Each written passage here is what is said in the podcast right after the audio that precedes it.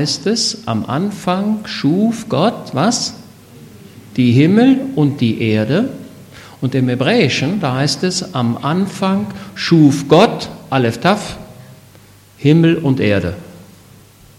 Und dieses Aleph Taf, diese zwei Buchstaben, kann man gar nicht übersetzen, warum wir sie auch in der Übersetzung gar nicht haben. Aber in der hebräischen Sprachfassung haben wir an vielen Stellen des Alten Testamentes den Einschub Aleph Taf.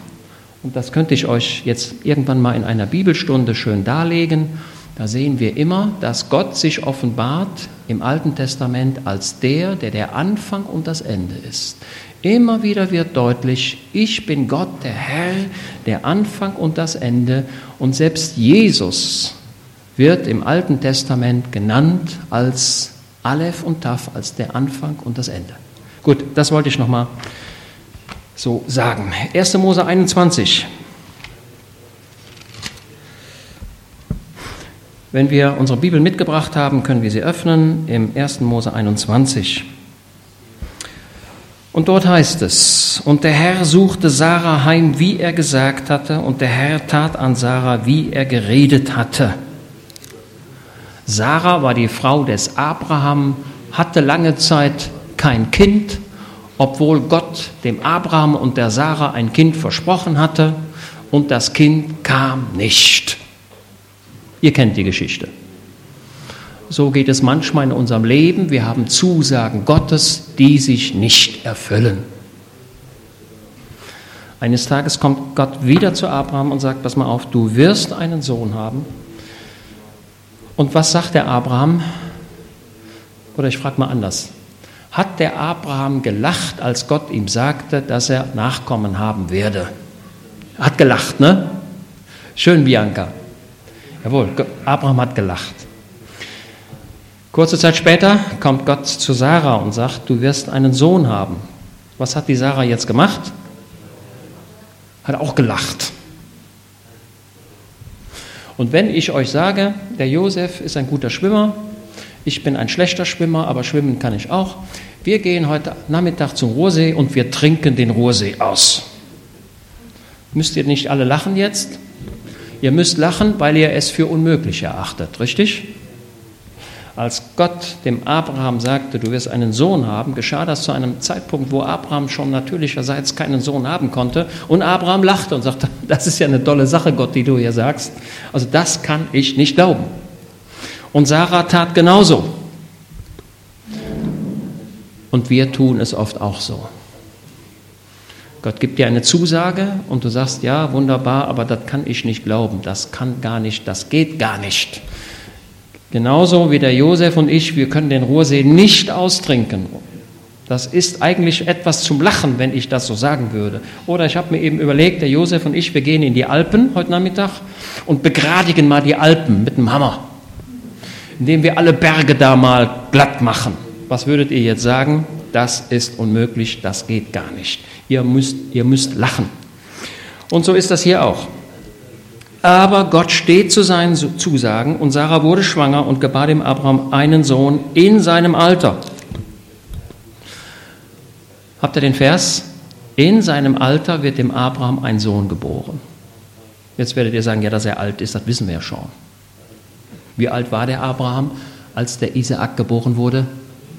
100 Jahre alt. Jetzt kommt uns die hebräische Sprache zu Hilfe. Wenn hier steht, dass dem Abraham ein Sohn geboren wurde in seinem Alter, dann bedeutet das, dass der Abraham in dem Isaak den jungen Abraham erkannte. Habt ihr die Idee? Abraham, als der Isaak geboren wurde, erkannte der Abraham, das ist er. Das ist die Verheißung Gottes. Ich sehe meine Züge in ihm. Ich will es deutlich machen. War Jesus ein Rabbi? War Jesus ein Lehrer? War Jesus ein Magister? Ja. Die Aufgabe des Lehrers, des Rabbis ist es nicht, die Lehrlinge oder die Schüler zu überragen, sondern die Aufgabe des Rabbis ist es, in den Jüngern sich selbst zu verwirklichen. Der Rabbi möchte gerne die eigenen Charakterzüge in seinen Jüngern sehen. War Jesus demütig? Er möchte in dir seine Züge sehen. War Jesus sanftmütig? Er möchte gerne seine Sanftmut in dir verwirklicht sehen. Jesus möchte, dass du und ich so werden wie er. Deswegen ist er Rabbi. Deswegen ist er ein Magister. Er ist nicht jemand, der mich überragen will, sondern er ist jemand, der sagt, ich möchte, dass du so bist wie ich. Und das ist das, was Abraham hier schon in dem jungen Isaak erkannte und sah. Das ist einer wie ich. Habt ihr, habt ihr den Gedanken? Und Sarah wurde schwanger und gebar dem Abraham einen Sohn in seinem Alter zu der bestimmten Zeit, die Gott ihm gesagt hatte. Als die Zeit erfüllet war, sandte Gott seinen Sohn. Es geschieht alles nach Gottes Plan und Ratschluss, auch in deinem Leben.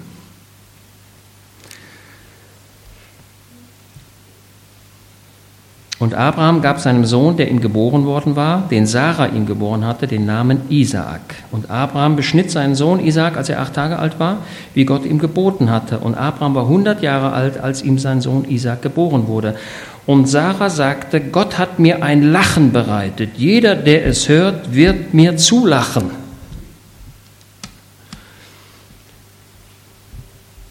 Jetzt frage ich euch, was ist die Bedeutung dieses Satzes? Sarah war damit einverstanden oder sie bringt hier zum Ausdruck, oh Gott, ich habe deinen Verheißungen nicht geglaubt. Ich habe deine Verheißungen für unmöglich gehalten. Und wenn jetzt alle Leute über mich lachen, da freue ich mich darüber, dass die über mich lachen. Denn genauso war ich ja auch. Ihr, also wenn deine Nachbarn darüber lachen, dass du an Gott glaubst, dann freue dich darüber. Das, ist, das scheint mir, das ist das, was Sarah hier zum, zum Ausdruck bringt. Ihr dürft alle über mich lachen, genauso wenig wie ich den Verheißungen Gottes geglaubt habe, ich aber jetzt die Erfüllung der Verheißung erlebt habe, so werdet auch ihr über mich, würdet ihr viele Dinge über mich denken. Und Sarah sagte, Gott hat mir ein Lachen bereitet. Jeder, der es hört, wird mir zulachen. Wir könnten, ist schwierig zu übersetzen, dieser Satz. Wir könnten auch den Satz so übersetzen, Gott lächelt dem Kind zu. Und sie sagte, wer hätte je dem Abraham verkündet, Sarah stillt einen Sohn, denn ich habe ihm in seinem Alter einen Sohn geboren. Also was ich zum Ausdruck bringen möchte. Die Verheißungen Gottes, die wir in diesem Buch haben, sind Ja und Amen und sie werden sich erfüllen. Glaube sie, auch wenn sie unrealistisch für dich erscheinen. Nimm sie für dich, auch wenn die Leute lachen und wenn dein Nachbar lacht und deine Arbeitskollegen lachen. Lass sie lachen. Auch Sarah sagte, die sollen von mir aus lachen. Ich habe erlebt, dass Gottes Verheißungen wahr sind. Und daran halte ich mich fest. Haben wir den Gedanken? Wir gehen noch weiter. Und das Kind wuchs und wurde entwöhnt. Und an dem Tag, als Isaac entwöhnt wurde, das war so mit zwei bis drei Jahren, bereitete Abraham ein großes Mahl. Und Sarah sah den Sohn der Ägypterin Hagar, den dieser dem Abraham geboren hatte, scherzen. Im Leben des Abraham taucht ein Problem auf, denn er hatte vorher ja einen anderen Sohn. Wie hieß der? Der Ismael, den er im Wege der Selbsthilfe in Ermangelung von ausreichendem Glauben hervorbrachte. Ich habe es jetzt, glaube ich, diplomatisch zum Ausdruck gebracht. Sehr schwierig, das aus, auszudrücken, was Abraham dort machte. Jetzt hat der Abraham zwei Söhne. Er hat den Ismael und den Isaak. Er hat den Ismael, den er im Wege der Selbsthilfe hatte, und den Isaak als den Verheißungsträger, in Ismael erkennt er überhaupt nicht seine Züge, sein Wesen, aber in Isaak erkennt er es. Und jetzt entsteht ein Spannungsfeld. Und dieser noch junge Ismael, vielleicht 15, 16 war der, denn wann bekam der Abraham den Ismael? 87, 86. Und wenn der jetzt 100 war, dann war der 15. Diese Begebenheit spielt aber statt, als der Isaak entwöhnt wird. Also können wir da noch zwei, drei Jahre zurechnen. Also war der 16, 17, 18 vielleicht. Und dieser Ismael, er fängt jetzt an zu scherzen, wie ihr hier seht. Und Sarah sah den Sohn der Ägypterin, den dieser dem Abraham geboren hatte, scherzen.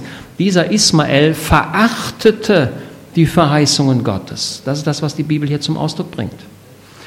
Und wenn wir in unser persönliches Leben hineinschauen, wenn wir mit, wenn wir mit unseren Arbeitskollegen sprechen, äh, wenn wir die Formulierungen hören mit den Menschen, mit denen wir zu tun haben, dann müssen wir feststellen, dass, dass das Wesen Gottes oft in den Dreck gezogen wird. Würdet ihr da zustimmen?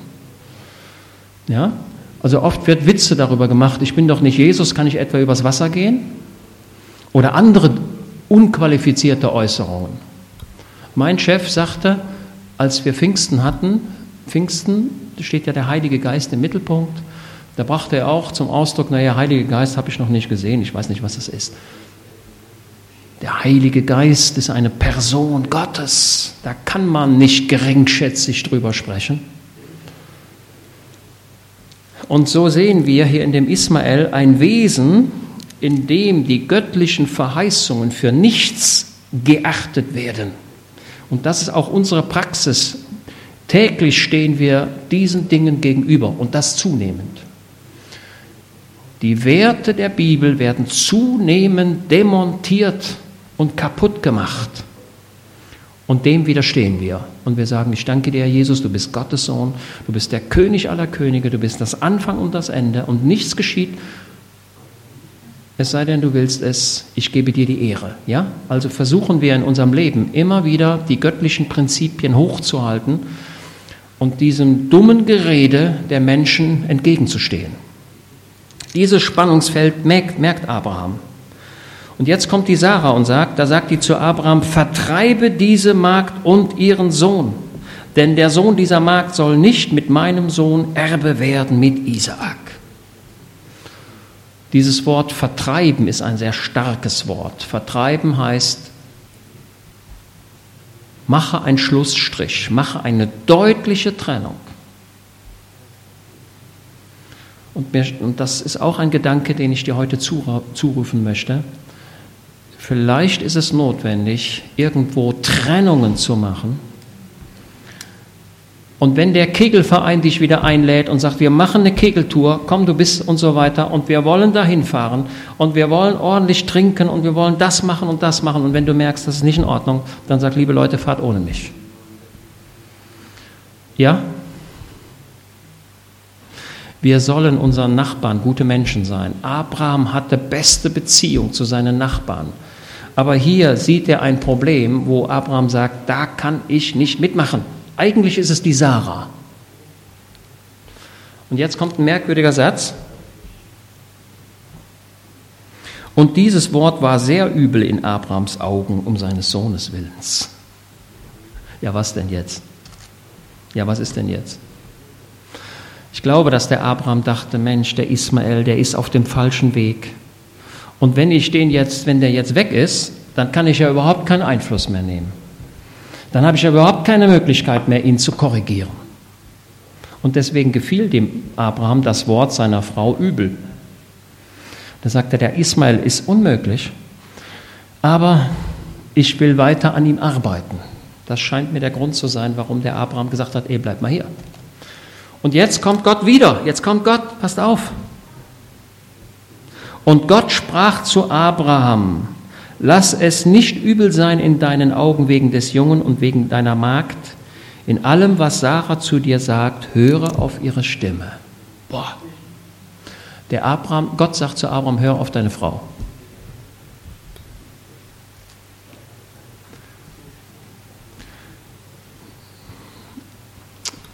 Also, liebe Männer, wir dürfen auf unsere Frauen hören. Manchmal sind die Frauen ein geistliches Schwergewicht. Also ich erzähle noch mal von meinem Onkel. Mein Onkel war ein Mann Gottes, unbestritten. Über viele Jahrzehnte ist er im ganzen Siegerland bekannt gewesen. und war ein Schwergewicht, ein geistliches Schwergewicht. Aber meine Tante war noch schwerer. Obwohl sie nie gepredigt hat. Frauen dürfen geistliche Schwergewichte sein. Wie macht sich das bemerkbar, dieses geistliche Schwergewicht? Das macht sich bemerkbar, indem du jetzt zum Beispiel als Frau sagst, hör mal, oder ich sage euch ein Beispiel. In dem kleinen Ort, fällt mir jetzt gerade ein, in dem kleinen Ort, wo Onkel und Tante wohnen, da waren zum ersten Mal zwei Männer, die zusammen wohnten. Und dann hat meine Tante zu diesen zwei Männern gesagt, pass mal auf, dass ihr, ihr wohnt zusammen und das heiße ich nicht gut. Aber ich liebe euch von Herzen. Boah, das, das ist geistliche Weisheit. Ein geistliches Schwergewicht liegt dann vor, wenn jemand in das Leben eines anderen hineinreden kann und sagt, mach das so und Gott wird dich segnen. Das ist das, was Gott mir gezeigt hat. Das sind geistliche Schwergewichte und die brauchen wir. Wir brauchen nicht die Meckerer und die Kritisierer, sondern wir brauchen die, die in das Leben gezielt hineinsprechen können. Und das war meine Tante bis zum heutigen Tag. Jetzt frage ich euch, was ist, denn, was, ist denn, was ist denn höher zu bewerten, die geistgesalbte Predigt oder wenn jemand in das Leben von Menschen hineinspricht? Ich würde mal sagen, die Frage ist schon verfehlt. Ich möchte euch ermuntern, in eurem Leben zu geistlichen Schwergewichten zu werden, indem ihr sagt, oh Gott, gib mir deine Weisheit, in das Leben hineinzusprechen. Gib mir, gib mir die Kraft, den Ermunterungsdienst zu tätigen, den zusprechenden Dienst. Eine Krankenschwester kam zu einem todgeweihten, gläubigen Menschen und sie wollte ihm die letzten Worte noch zusprechen. Und dann sagte der gläubige Mensch, der da im Begriff war, diese Erde zu verlassen, dann sagte er, still, still, halt den Mund, der König kommt. Habt ihr sowas schon mal gehört? Da ist der gläubige Mensch, der im Begriff ist, in die Ewigkeit zu gehen und sagt, jetzt haltet mal den Mund, was ich hier alles höre. Der König begrüßt mich schon. Tolle Sache, ne? Wünsche ich mir auch. Das wünsche ich mir für mich. Ich wünsche mir für mich, dass wenn der letzte Tag gekommen ist, ich sagen kann, Jesus, jetzt will ich dich auch sehen. Der ungläubige Mensch hat Angst vor dem Tod. Das ist das, was die Bibel ganz klar sagt. Fürchterliche Angst vor dem letzten Tag. Das darf nicht so sein, sondern wir müssen sagen, Herr Jesus, ich danke dir, dass du mich aufnimmst. Ich danke dir, dass du mir ewige Hütten bereitet hast. Sarah ist ein geistliches Schwergewicht und Gott nutzt den Dienst der Sarah, der Frau, und sagt, Abraham, tu das, was deine Frau sagt. Und Abraham hat auf die Sarah gehört. Das ist gut, ne? Ich rufe jedem Mann zu, ihr seid nicht allwissend, ich auch nicht. Und wir brauchen auch den Dienst der anderen. Jede Frau braucht den Dienst des Mannes und jeder Mann braucht auch den Dienst der Frau. Mann und Frau dienen sich einander. Und so geschieht das auch in der Gemeinde. Wir dienen uns einander. So, lasst mich noch ein bisschen, ja? Vers 14. Und Abraham machte sich früh am Morgen auf und er nahm Brot und einen Schlauch Wasser und gab es der Hagar, legte es auf ihre Schulter und gab ihr das Kind und schickte sie fort, weil Gott es so wollte schweren Herzens. Da ging sie hin und irrte in der Wüste von Beersheba umher. Als aber das Wasser im Schlauch zu Ende war, was hat die, was hat die Hagar jetzt gemacht? Wie lest ihr? In 1. Mose 21. Warf sie das Kind unter einen der Sträucher und sie ging und setzte sich gegenüber hin, einen Bogenschuss weit entfernt, denn sie sagte sich, ich kann das Sterben des Kindes nicht ansehen. Habt ihr, habt ihr den Vers? Kennt ihr alle, ne? Und ich hatte bisher immer Sympathie für die Hagar. Und die habe ich aber jetzt nicht mehr. Als ich das verstanden habe. Die Hagar war nicht in der Lage, die mütterliche Liebe dem Jungen zu zeigen. und warf dieses Kind dem Verdursten nahe in die Büsche und ging weg. Welche Mutter macht sowas? Keine. Wir sehen in der Hagar hier einen sehr harten Charakterzug, in dem, in dem sie sagte, das Schicksal meines Jungen ist mir egal, ich muss selbst sehen, wie ich durchs Leben komme. Früher hatte ich Sympathie für die Hagar und sagte, was sollte die Frau denn tun? Aber jetzt merke ich, dass sie doch sehr unbarmherzig war. So setzte sie sich gegenüber hin, erhob ihre Stimme und weinte. Und jetzt pass auf. Gott aber hörte die Stimme des Jungen. Und da stellt sich ja jeder die Frage, warum Gott erhörte denn Gott nicht die Stimme dieser Hagar? Warum erhörte denn Gott die Stimme dieses Jungen? Weil die Hagar unempfindlich war für das Reden Gottes. An dieser Stelle.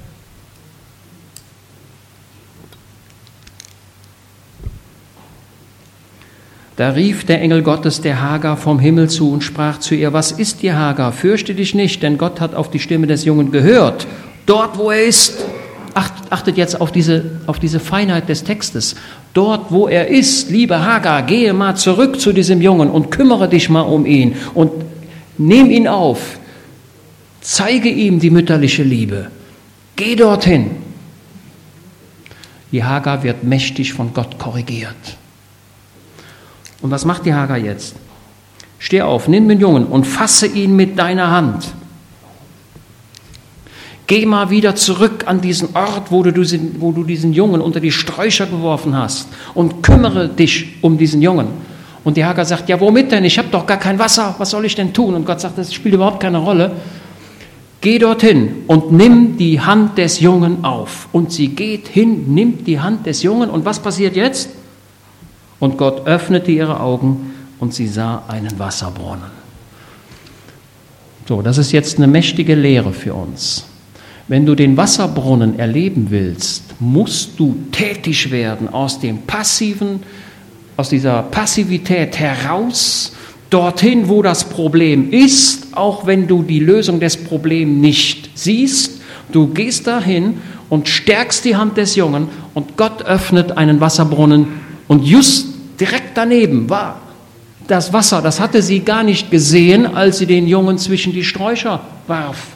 Hätte sie sich mal selbst mit dem Jungen in die Sträucher gesetzt, dann hätte sie gemerkt, Mensch, da ist ja Wasser. Aber sie war blind dafür. Also das, was Gott dir heute Morgen unter anderem zurufen möchte, ist, bleib nicht passiv, sondern geh, zur, hin, geh dann den Schritt zurück dort, wo die Wurzel des Problems ist und leiste aktive Hilfe, auch wenn du nicht weißt, wie es geht, und Gott wird dir die Quellen öffnen. Haben wir das verstanden? Das ist die Lehre aus diesem Wort. Da ging sie hin und füllte den Schlauch mit Wasser und gab dem Jungen zu trinken. Und dann heißt es auch, Gott war mit Ismael. Also Gott hat den Ismael nicht gänzlich verworfen, falls das jemand denken sollte. So, ich fasse nochmal zusammen.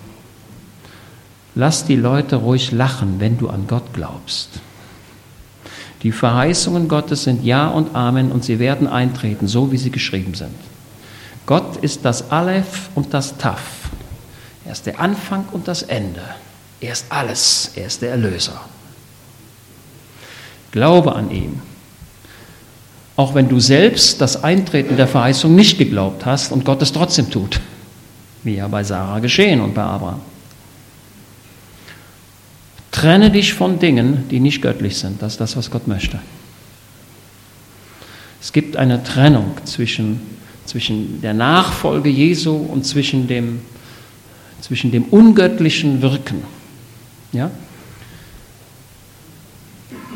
Ich will jetzt nicht sagen, lebe wie ein Eremit, das geht gar nicht. Abraham war ein Bundesgenosse seiner Nachbarn, aber er war unter seinen Nachbarn, wie, wie, wie sprachen die Leute von Abraham? Du bist wie ein Fürst Gottes unter uns. Wenn das deine Nachbarn sagen, dann bist du auf dem richtigen Weg. Herr Renken,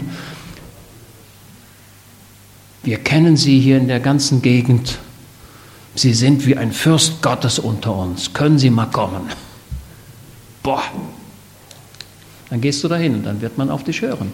Dann bist du ein geistliches Schwergewicht.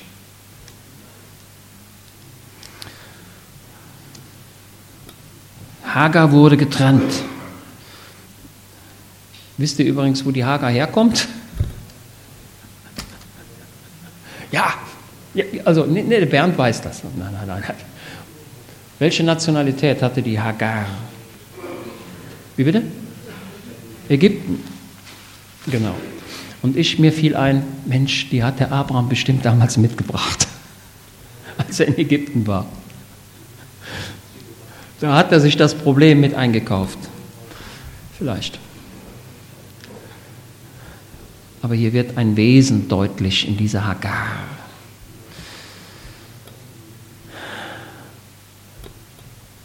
Bleiben wir nicht passiv, sondern gehen wir aktiv zum Problem hinzu. Üben wir Barmherzigkeit. Die Hagar war unbarmherzig, aber jetzt lernte sie die Barmherzigkeit. Ich habe gesagt, der Rabbi möchte gerne seine Jünger nicht überragen, sondern der Rabbi möchte seine, seinen Charakter, sein Denken, seine Strukturen in seinen Jüngern sehen. Gott möchte dich sehen als einen demütigen, sanftmütigen, barmherzigen, allezeit fröhlichen Menschen, auch im Alter. Nun, ich habe ja eine Menge Kollegen und bei den Kollegen ist es ja so, dass die auch Eltern haben und die Eltern werden alt und dann sagte der eine, ja, meine Mutter, die schimpft da immer nur rum und, der, und mein Vater macht das und dann macht das und dann denke ich mir, ey, das kann doch gar nicht sein. Liebe ältere Leute, behaltet eure Fröhlichkeit. Seht das Gute in eurem Leben. Und Gott wird euch segnen. Amen. Ja, stehen wir noch auf und beten. Wunsch dass der Geist Gottes in das Herz hinein redet und all das, was ich unvollkommen ausgedrückt habe, er noch besser in euer Herz hineinfallen lässt. Und ich bin mir sicher, dass er es auch tut. Ist jemand da, der beten möchte und sagt, Herr Jesus, ich war so passiv. Ich habe mich so wie ein Bogenschütze zurückgezogen. Das Leid der eigenen Familie hat mich schon nicht mehr interessiert. Ich will mich wieder aufmachen und ich will einen Brief schreiben an meinen Neffen. Ich will einen, ich will einen Telefonanruf machen. Ich will eine Postkarte schreiben. Möglicherweise gehen manche Verwandte jetzt durch deinen Kopf und du siehst diesen und jenen. Und der eine oder der andere steht dir jetzt vor Augen dann bitte ich dich, knüpfe wieder an. Schreib einen Brief und sag, ich habe dich schon 30 Jahre nicht mehr gesehen. Aber heute kamst du wieder in mein Gedächtnis und ich möchte wieder den Kontakt aufbauen. Vielleicht hast du ein Problem damit, dass die Leute über dich lachen. Lass sie über dich lachen, das ist egal. Hauptsache, du bist treu zu Jesus. Und wenn es notwendig ist, dich von, von bestimmten Dingen zu trennen, dann darfst du das tun und du musst es auch tun, auch wenn es schwer ist. Ist jemand da, der beten möchte? Er ist dort, wo du das Problem verlassen hast. Dort gehe wieder hin. Greif den Faden wieder auf.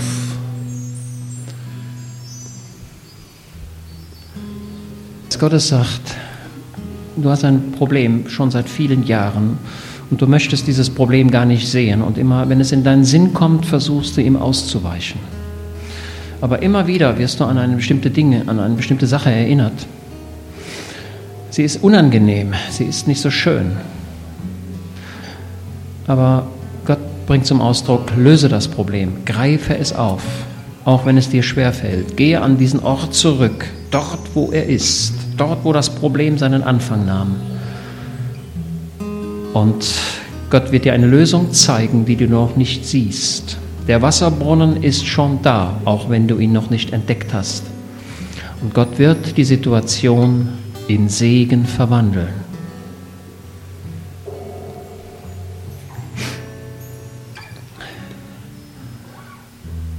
Ja, ist noch jemand da, der beten möchte? Ja, das Lobpreisteam hat noch ein schönes Lied.